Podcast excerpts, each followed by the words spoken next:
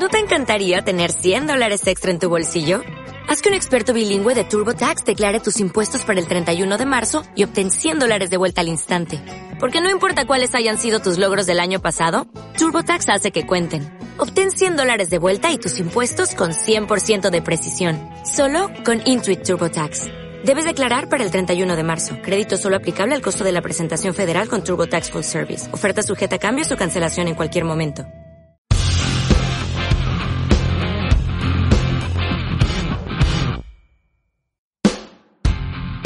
¿Qué tal? Estamos en un nuevo capítulo de Muy Machito, caja de herramientas para hombres que quieren entender, promover y disfrutar de la equidad de género. El invitado de hoy es un cineasta, se llama Fabián Hernández, es el director de la película Un varón, una película colombiana que eh, nos dio el orgullo este año de ser estrenada en la quincena de realizadores del Festival de Cannes y que, bueno, si tienen la oportunidad de verla, háganla porque muestra una realidad muy cruda de nuestro país y nos da pie para hacer un montón de reflexiones que son las que yo le quiero plantear hoy aquí a Fabián, a quien saludo en este momento. ¿Cómo te va, Fabián? Bienvenido. Hola, ¿cómo están? Eh, muchas gracias por invitarme a este espacio. Bueno, esta película tiene un nombre muy contundente, un varón. Y pues yo no quiero, eh, ¿cómo es que se dice? Yo no quiero hacer, eh, contarle a la gente de qué se trata, cuál es el final, ni nada de eso. No quiero dañarle a la, a la gente la experiencia de ver la película. Pero lo que sí puedo decir es que es una película que muestra, digamos, la dureza de crecer en un, en un entorno donde prácticamente para un joven la única opción de ser un hombre es ser violento y entrar en una pandilla y hacer cosas que realmente no quiere hacer. ¿Por qué el nombre de la película es Un varón? ¿Por qué así de contundente?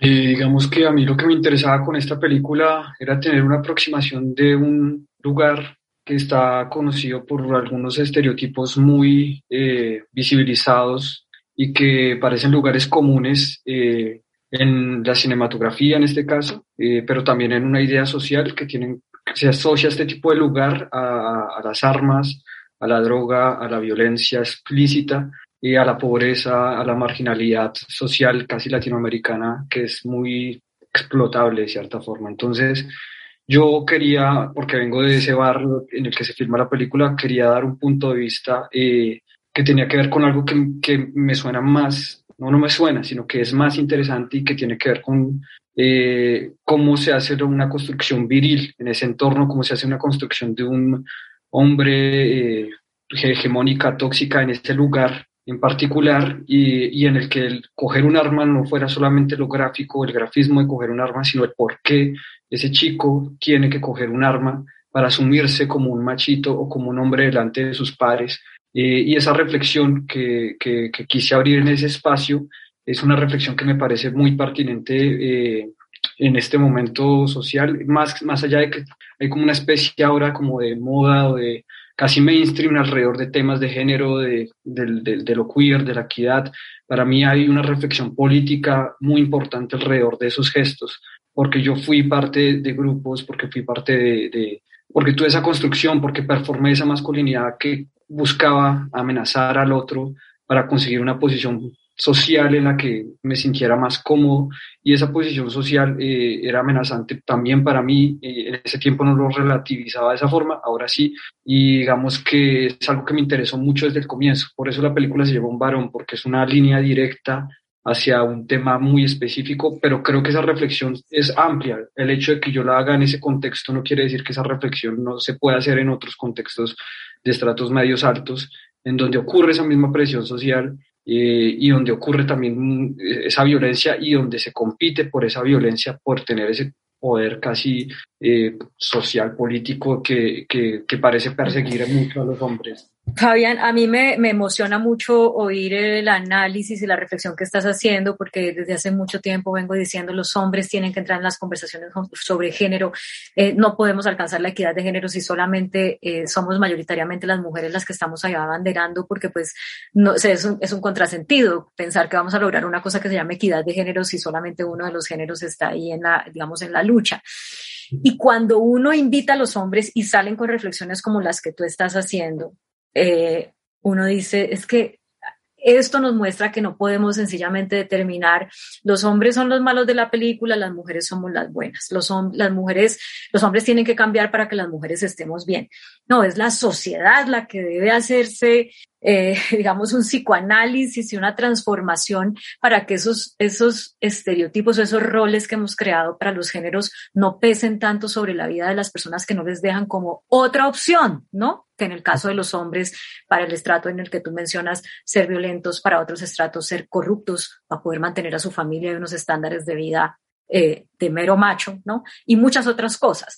Entonces, me, te quiero agradecer por hacer esa, esa, ese análisis y te quiero preguntar a propósito de esto, ¿cómo crees tú que los hombres se pueden vincular a esta conversación, digamos, que lo vean así tan claro como lo, lo estás viendo tú?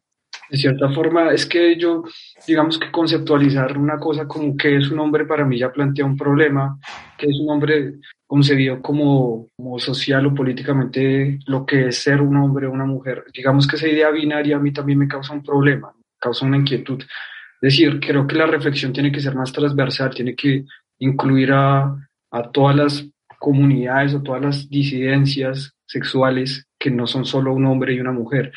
Y eso es algo que a mí me interesa mucho y, y por esa razón, porque ven, siento que, que esa construcción político y social de ser un hombre viene a partir de, de casi del Estado en el que lo lleva a uno a comportarse, a vestirse, a pararse, a no, a no llorar, a no permitirse usar maquillaje, a no permitirse usar un tacón. Hay unas ideas que nos dividen en dos ramas que son el hombre hace estas cosas, la mujer hace estas otras, y yo creo que hay una diversidad muy amplia y hay unas inquietudes en las personas muy amplias en eso que pues hay un filósofo al que me interesa mucho citar acá que se llama Paul Beatrice Preciado, que habla de la ficción política hombre y la ficción política mujer y cómo uno se asume en esa ficción política para, para casi performar lo que es un hombre o performar lo que es una mujer. Para pertenecer a, la, sociedad, para poder pertenecer. exacto. Y entonces, a través de esa reflexión, estamos dejando un montón de gente por fuera que no se identifica ni como hombre ni como mujer. Y a mí me parece que esta reflexión tiene que ir más allá, no es solo incluir a los hombres, es incluir a los transexuales, a las, a las personas trans, a incluir a los negros, a, a los indígenas. Es decir, acá hay una diversidad que es mucho más transversal, que, que, me parece que estas reflexiones tienen que incluir mucho más que a los hombres, nos tienen que incluir mucho más a, a, las personas, ¿no? En general. Y, y, no solamente que no se identifica ni como hombre ni como mujer, sino que se identifica como hombre, pero no encuentra una identificación con el parámetro establecido de ser hombre o se identifica como mujer, pero no encuentra que case en esas estructuras que ha armado la sociedad para las mujeres. Em, mira, yo, yo te digo que cuando terminé de ver la película y hasta me sorprendí un poco de mí misma, porque yo, como periodista, pues uno tiene mucho contacto con la, con la realidad y yo he hecho mis libros y he estado en el terreno muchas veces pero te digo, y, y, y, siempre he tenido una mirada optimista, ¿no? De siempre hay algo que hacer, siempre hay como una luz para solucionar el problema. Cuando terminé de ver la película, quedé como tan decepcionada de nosotros como sociedad, quedé como tan, tan pesimista, tan triste, como con esa cosa de, es que no hay manera. O sea, ¿cómo salimos de esto? ¿Cómo ese chico puede dejar de ser pandillero? ¿Cómo ese chico puede dejar de ser malo? No hay manera, todo lo que lo rodea lo lleva allá. Pero tú, nos decías ahora al principio, tú también, tú creciste en esos, en esos barrios y tú perteneciste a esos grupos y ya no.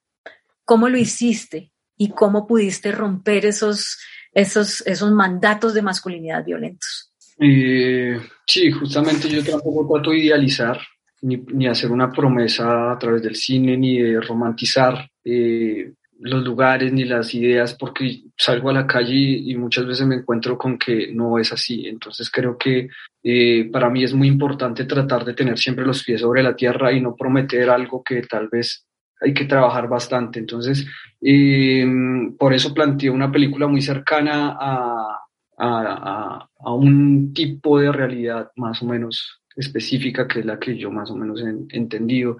¿Cómo eso atravesó mi vida? Pues a mí me atravesó justamente por la violencia. La violencia fue la que me, la violencia fue la que me, básicamente la que de cierta forma me, me, cambió un poco el panorama de las cosas. Es muy paradójico, pero es, así. A mí la, o sea, violencia, ¿la violencia te salvó de seguir ahí? De forma, la, la, violencia más fuerte que, que, ha atravesado mi cuerpo y, mi, que me, me, me, impusieron sobre mí fue la que me, de cierta forma, me dijo, hey, estás, estoy casi al fondo del abismo, tengo que cambiar la cosa porque si no esto va a estar eh, ya, o, mueres o, haces algo. Y cierta, fue un evento específico que, en el que, un momento y un sitio específico, en una hora específica en la que ya yo no tenía prácticamente o moría o eh, seguía. Y, y, esa decisión ni siquiera estaba en mis manos, estaba en las manos de otro que tenía armas, que tenían armas. Entonces, eh, esa decisión de esos otros violentos fue la que me permitió continuar, digamos, de cierta forma. Y a partir de ahí, de una amenaza, de una amenaza en la que yo prácticamente tuve que quedarme encerrado por un tiempo. Entonces, fue a partir de ahí que tuve que buscar otras dinámicas de vida. Y esas otras dinámicas fueron empezar a leer, fueron tratar de acercarme a otro tipo de, personas y fue acercarme a otro tipo de opciones, ¿no? Entonces, en un varón yo llego a un punto en el que reflexiono alrededor de, estos mandatos sociales de la masculinidad, pero tampoco pretendo dar el mensaje salvador porque no es tan evidente, me parece. No, no es evidente, por eso te digo que yo me quedé como con la sensación de esto no, no hay salida, ¿no? Pero es a raíz de saber de qué se trata, o más o menos saber de qué se trata tu historia, que digo, bueno, si hay salida, aunque son las excepciones, desafortunadamente, a, a la regla.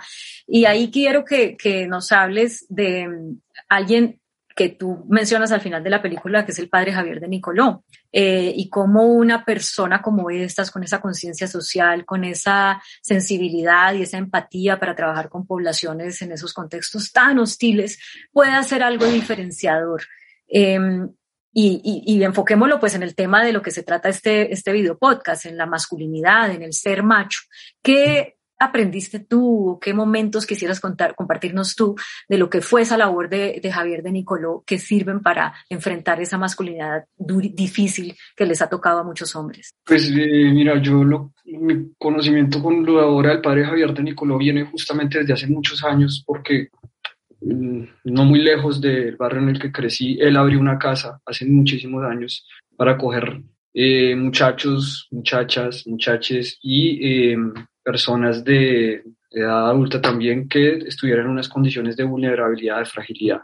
Y llegaban, a, y llegaban a estos lugares, muchos de estos muchachos que yo conocí a lo largo de todos estos años han tenido que ver, y adultos, habitantes de calle, han tenido que ver con la obra del padre Javier de Nicoló, que ha sido una oportunidad para ellos como para encontrar un poco de alivio en medio de lo de la agitada que es la calle, ¿no? Entonces, esa obra me pareció determinante en Bogotá, sobre todo que es lo que más he conocido.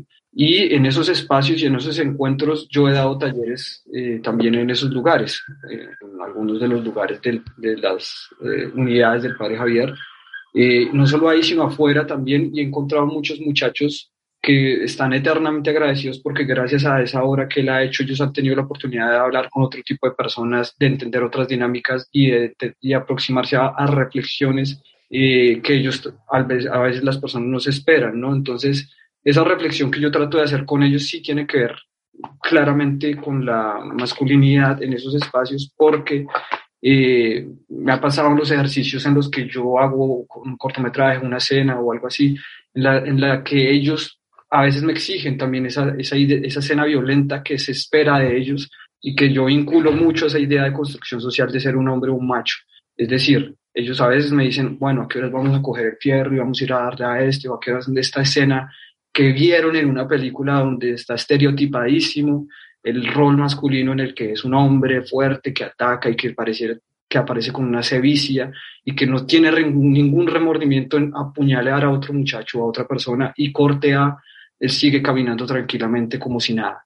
Entonces, ese tipo de cosas, ese tipo de reflexiones, yo les digo, que ellos a veces me exigen, yo les digo, no, es que acá estamos analizando otra cosa que tiene que ver como por qué tiene esa presión usted a sus 15 años, 14 años, de demostrar esa virilidad para atacar a otra persona. ¿De dónde viene eso? Y entonces ahí, se empieza a romper una reflexión que pareciera a veces estar en manos de, yo sí creo que a veces está estar en manos de clases medias altas que pueden acceder a un curso de feminismo de, o de una universidad que a unos muchachos en los que pareciera no haber acceso a mucha información y yo trato de llegar a esos lugares con algo de información que tiene que ver con esa construcción social de la violencia y de la muerte y cómo las armas, como los mecanismos de poder, como son las armas que tiene el ejército, que tiene el Estado, están casi siempre en manos de unos señores masculinos, hombres. Y esas armas son justamente esas herramientas de poder en las que si un muchacho adquiere esas armas como si tuviera esa, esa herencia hegemónica del poder, no esa herencia que le dice, para ser un macho, un hombre, tengo que matar a otro hombre, que es esa idea tan autopolítica que trae Michel Foucault, que a mí me parece repertinente ponerla ahí, en los barrios, en las, en las, las comunidades, pues donde esa información escasea. Entonces, eh, por esa razón también me acerco a esta, a esta idea del padre Javier de Nicolo, porque él abre una, un espacio para que el tipo como yo pueda llegar ahí y plantear estos temas. Y por eso estoy eternamente agradecido a la hora de, no, y tendríamos todos, eh, por lo menos los que vivimos en Bogotá, que agradecerle muchísimo porque eh, yo creo que otra sería la historia si él no hubiera hecho un trabajo con tantos jóvenes eh, durante tantos años. Eh, mira, tocaste dos puntos que es el acceso a la información para poder generar unas reflexiones, que es una cosa exclusiva de las élites académicas o de ciertas personas de cierto nivel socioeconómico. Y me gustaría que, que, que, que ahondáramos ahí porque pareciera, si te entiendo bien, que es como cuestión de poder tener la oportunidad de llegar con la información para generar esa reflexión, el, el punto que puede cambiar la historia. O sea, muchas de estas personas, que, de esos hombres que están viviendo esta masculinidad violenta, eh, tóxica, agresiva, tal vez lo que necesitan es la oportunidad de reflexionar. Eh, y, y eso, pues, se dice, parecía más fácil de hacer de lo que uno se imagina, ¿no? O sea, que la sociedad se pueda volcar y decir, invitarlos a hacer esa reflexión. O sea, ¿por qué para sentirse hombre tienes que eh, querer coger un fierro o portar un fierro. Eh, es tan, es tan, tan simple, entre comillas, como poder generar la reflexión. Eh, no es tan simple, es muy difícil generar estas reflexiones alrededor de, de, estos tópicos en los que ya estamos tan cómodos. Muchas veces los hombres estamos en la posición más cómoda, ¿no? hay que admitirlo, o sea, lo cómodo es sentirse poderoso, lo cómodo es llegar al lugar y sentir esa posición de privilegio que tiene el hombre social, esa ficción política hombre que tiene en sociedad. Entonces, eh, claro, muchas veces yo creo que la reticencia de los chicos, y en mi caso con estos contextos, es no muestres ese lado frágil que tengo porque me quita el poder de privilegio en el que estoy admirado por los otros chicos, es decir, estoy admirado por mi fuerza, por mi violencia, por mi capacidad de aplastar a otro y ser, ¿no? esa, esa sensación no es, no es fácil de que, de que, de que un chico, por ejemplo, de, mis cortos o de mi película, acceda a llorar en, en, un rodaje, en un set y decir que es frágil, que siente miedo, porque se espera de él todo el tiempo eh, esto de acciones y esto de decisiones y casi que sin reflexión. Entonces, lo que yo planteo en la película, cuando las personas lo vean, es que hay un chico que sí toma una decisión, toma unas decisiones muy importantes y, y en donde también hay espacio para una reflexión acerca de su construcción social masculina, su intimidad y su inquietud y su ambigüedad con la masculinidad, que son lugares que, que en los que no pareciera haber espacio en el cine, por ejemplo, que demanda tanto esto de que los muchachos tienen que ser un cúmulo de acciones y reacciones, en el que no parece haber espacio tampoco para una reflexión sexual, una ambigüedad sexual, una inquietud alrededor de este mandato que es ser un macho. Y, eh, y ahora que eh, mencionas eso, perdóname, te interrumpo, porque hay una imagen muy linda en la película eh, a propósito de esa ambigüedad de la masculinidad, que es cuando él se pinta los labios, pero no se los pinta él, se los pinta viéndose al espejo y pinta es el espejo. Y a mí me, me, conmovió mucho esa imagen, me pareció pues muy, muy significativa.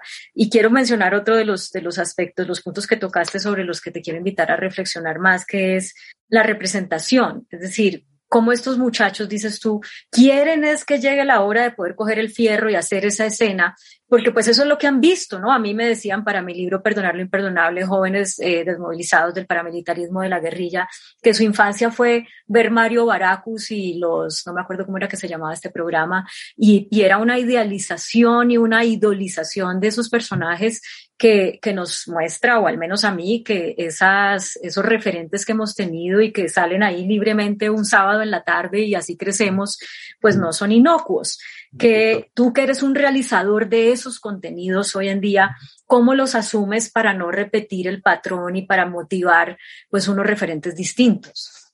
Sí, pues justamente, es que eso es una de las, eh, digamos que mi película es una reacción frente a eso, frente a esa cosa un poco también mainstream que, que nos ha enseñado que es más fácil vender el rol del hombre de cierta forma eh, para que sea aceptado y sea consumido más fácil. Entonces, eh, mi película plantea como una respuesta a, esa propuesta comercial a veces y, para que puedan tener una opción las personas de ver otra, otra cosa que no sea, es decir, mi película se pasa en un contexto donde fácilmente uno de los chicos puede ser el malo, malo, malo, como en Ciudad de Dios ocurre más o menos, y donde es un contexto donde hay un barrio hiper pesado, donde es muy fácil caer en un plano donde yo ya fui un muchacho comiendo, eh, consumiendo bazooka y, y, teniendo alucinaciones, ¿no? O sea, esos lugares tan comunes.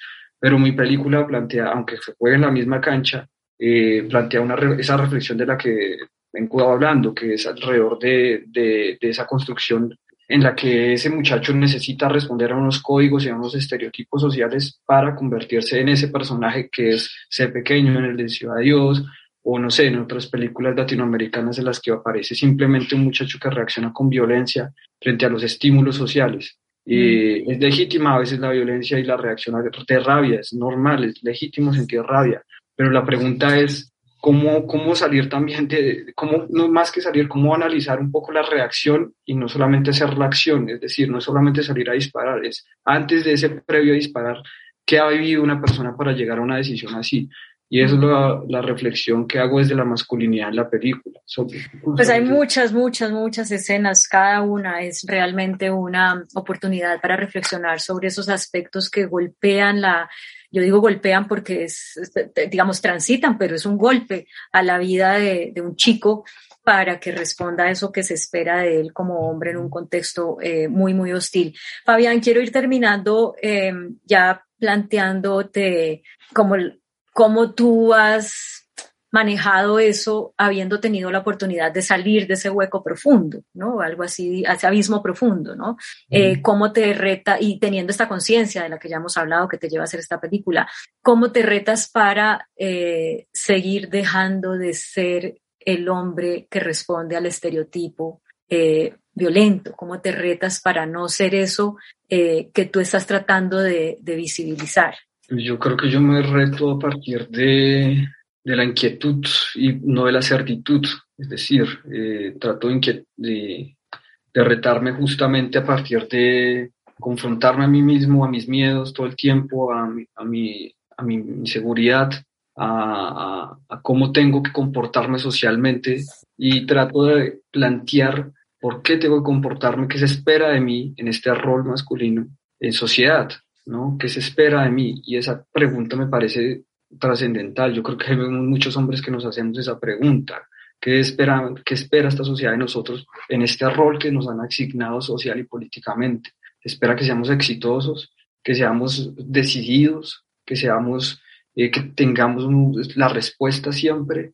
Eh, se espera eso realmente y, nosotros realmente nos sentimos cómodos en esas, en esas situaciones que, que, que que son, parecen imposiciones, pero también les hablo, yo reitero que esas inquietudes no solo están en los contextos sociales en los que trabajo, las he visto en universidades, en profesores, en ejecutivos, en políticos, donde hay un montón de capas encima y no es permitida la inquietud, la ambigüedad, y donde siempre tiene que haber una decisión, ¿no? Porque si la decisión no está, pareciera uno pasar por débil o por frágil o por no decidido.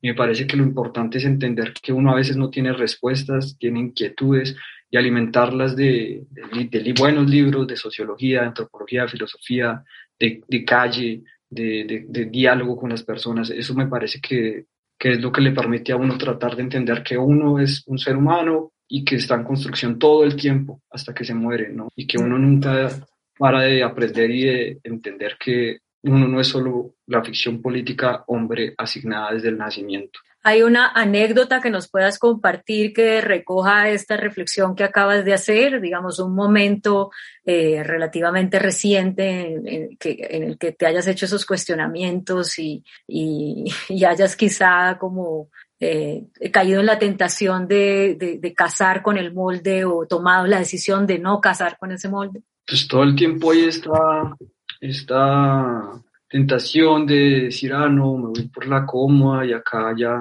y simplemente estoy bien, digamos, no sé, podría decir que pues que hay eh, contextos que le pueden convenir más a uno para estar mejor económicamente o digamos socialmente, pero me parece que, que mm, no sé, no, no, podría decir específicamente como ya a ah, este momento en particular, pero todo el tiempo me estoy debatiendo entre, entre la comodidad de ser hombre, es decir, puedo fácilmente acceder a unos privilegios o replantearme esa idea y decir, no, pero tal vez yo no estoy tan seguro de tomar este trabajo o que me puede traer unos beneficios per se, sino que tal vez quiero dudar y tal vez intentar seguir haciéndome preguntas alrededor de, de esta construcción social masculina. Mm.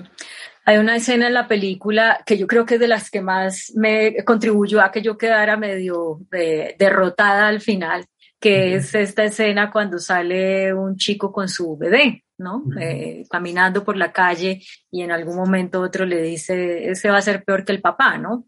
Es como ese niño sin tener todavía conciencia siquiera, eh, ya tiene un destino predeterminado, que es un destino eh, violento, que es un destino que seguramente lo va a llevar a, a robar, a matar, a consumir drogas, etc. Y te digo esto porque yo quisiera que cerráramos con un mensaje a los hombres respecto a su rol como padres. Eh, tú sabes que este es un país de madres solteras y tú sabes, o de padres, o de no madres solteras, pero con hogares de padres ausentes.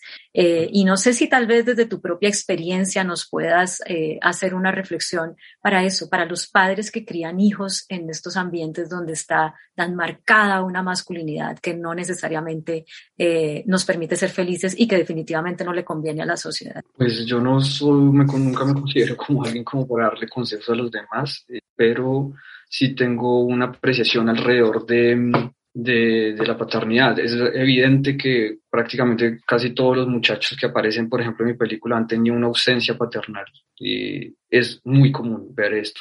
Y, y, esta ausencia paternal es muy paradójica porque también veo muchos de estos muchachos que se vuelven padres que pareciera querer cumplir eso que les ha faltado. Es, es muy loco. Entonces, pareciera como si ese nuevo chico que, ese nuevo hijo que tienen, quisieran dar a veces todo eso que ellos nunca recibieron. Y hasta cierto punto siento que, o percibo que, que esa figura paterna es una figura a reinventarse también desde, desde muchas aristas. Y la invitación para mí sería a eso, como a tratar de no seguir reproduciendo tampoco el estereotipo del padre como aquel que uh, debe ajusticiar a sus hijos o corregir a sus hijos a través de la violencia o de, la, de esa posición paternal hegemónica tóxica, insisto, sino que ser padre es, puede ser muchas cosas. En el rol viril masculino puede ser muchas cosas y pienso que debe haber una apertura de alma y de espíritu frente a la paternidad, ¿no? Y esa figura que es ser padre, eh,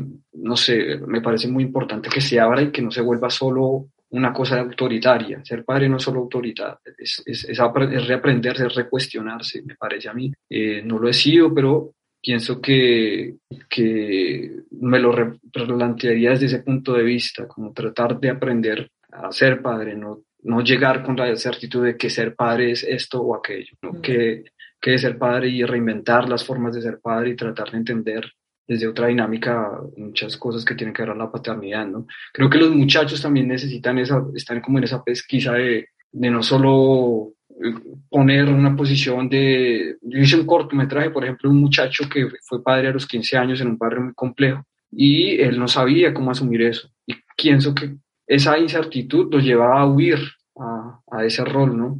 Eh, cuando la invitación podría ser como a reinventarnos otras formas de ser padre y asumirlo desde otros puntos y otros ángulos posibles. Eso es algo que tal vez me interesa también mucho. Por eso también esa idea que se aleja un poco en la película, en esa escena de, de, ese rol esperado de un muchacho en el que se le espera la violencia, pero él también tiene una forma de fraternal de acercarse a otro y ese otro es su hijo, ¿no? y creo que eso existe y en eso tengo mucha fe, en la fraternidad y en el amor, pues me parece que eso sí es indudable, ahí sí no hay pierde. Por eso hay una escena también en la que hay una explícita eh, alusión de amor frente a una persona y, creo que eso es para mí más que suficiente. Pues Fabián, eh, muy importante escuchar tus reflexiones, eh, ver la película. Gracias por visibilizar un tema eh, y atreverte a visibilizar un tema eh, que de pronto no es, eh, de, que definitivamente no es el más taquillero, que al contrario tiene muchas críticas porque los periodistas decimos todo el tiempo, pero ¿por qué tenemos que contar lo malo de Colombia, ir a mostrar a Colombia como la peor cosa, ¿no? Pero también se necesita. Y, y, pues prueba de que se necesita es la selección que hicieron de tu película para estar en Cannes. Así que felicitaciones por eso también, que seguro le da un impulso muy importante a tu carrera.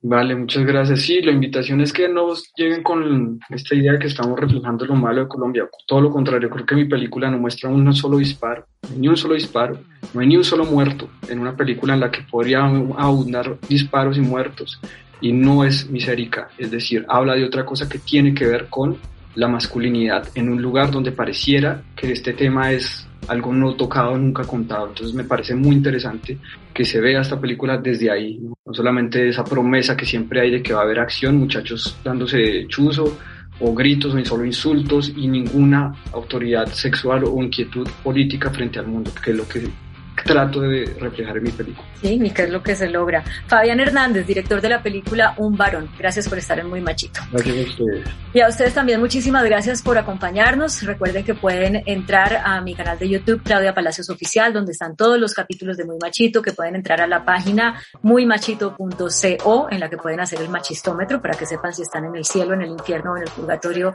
del machismo y que nos pueden seguir en nuestras redes sociales. Estamos en Instagram, muymachito.co. Hasta la próxima.